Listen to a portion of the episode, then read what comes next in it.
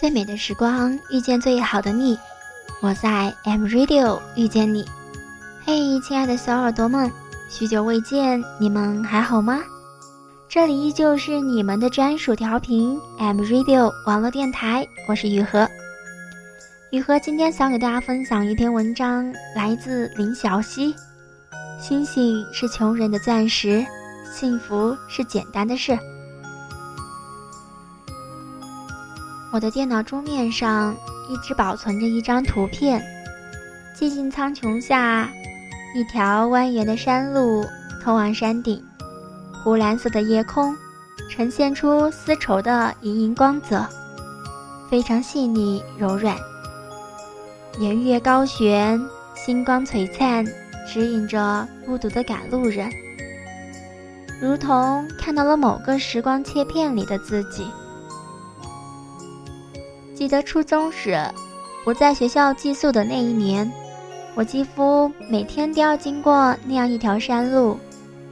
头顶是湖蓝色的天空，星光闪烁，像波动的鱼鳞吸附在上面。我在星空下行走，拎着装咸菜的麦乳精空罐子，清瘦的背脊嗖嗖发凉，身边是薄粉、山塘、土地。还有无尽的小灌木和虫鸣，直到听到嘟嘟的打铁声，心里才安定下来。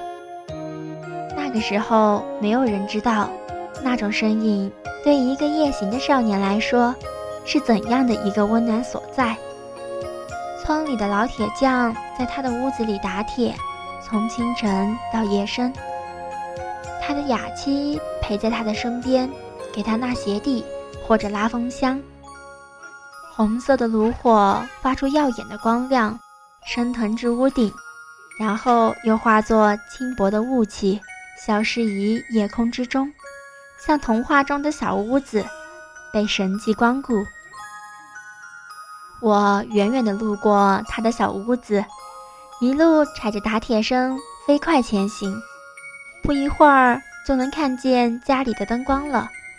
灯光是屋子的内核，有了一盏灯，屋子就有了由内到外的轮廓。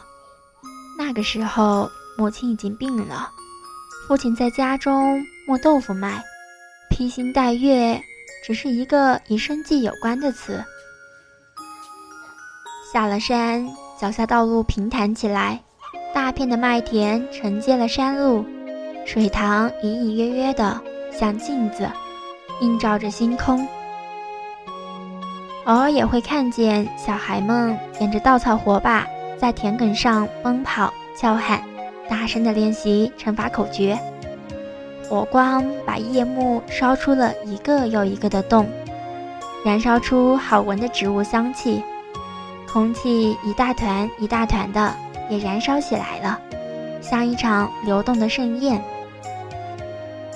后来，老铁匠的雅妻故去，那个沉默了一辈子的女人，走时候来时候都无声无息。他把她埋在屋后的山坡上，离屋子咫尺之遥。记得有一次，我无比口渴，去他家讨水喝，他耳朵听不见，但知道我的来意。他从水缸里舀出一瓢井水，递给我。借着炉火，还能看见漂浮在瓢子里丝丝缕缕的青苔，水很甘甜，却有些微微的腥气，像沾染过鱼鳞。春天的时候，屋后的山坡上会长满忘忧草，忘忧草的花在盛夏绽放，然后被采摘晾晒。黄灿灿的花晒干后送到镇上，据说可以卖到很远很远的地方去。忘忧草的茎则枯萎于夏末秋初，水分被大好的阳光蒸发，只留下淡黄色的一层根茎。空气凉下来的时候，村里的小学开学了，就会不断有小孩子来折那种草茎。折成一小段一小段的小棍，用来计数。很多年了，我们家乡的小学都是用那种小棒练习数学。我们从一个一个的阿拉伯数字练习到百以内的加减法，然后一茬一茬的慢慢长大，慢慢离开。很多年后，我已经不走那条山路了，很多人都不走了。从镇上到村里修了水泥马路，车很方便，已经没有那么多赶夜路的人了。几年前，我坐在家乡的小板凳上，仰头凝望，星光扑面。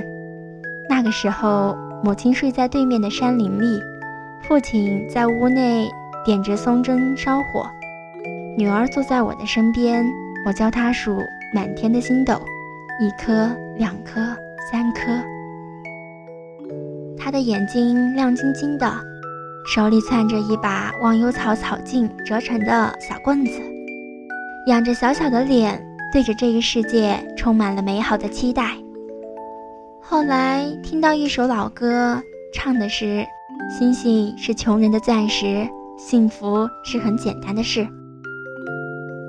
想起人生中的一幕幕，犹如一个个的时光切片，于是感叹每个人心中的路，其实都是蜿蜒的无可丈量。而在这条路上遇到的很多事情，其实都不会朝着我们所期待的样子去成长、去发生。你要怎样努力仰望，才能不迷失最初的方向？幸福是很简单的事儿。幸福是比任何无际的童言都要真实、都要高贵的事。在更久的星空下，我们都是孤独的夜行人。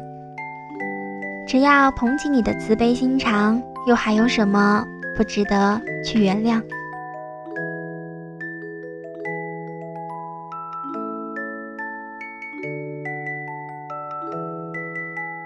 星星是穷人的钻石。幸福是很简单的事。感谢你的聆听，咱们本期节目就到这里，我们下次再会。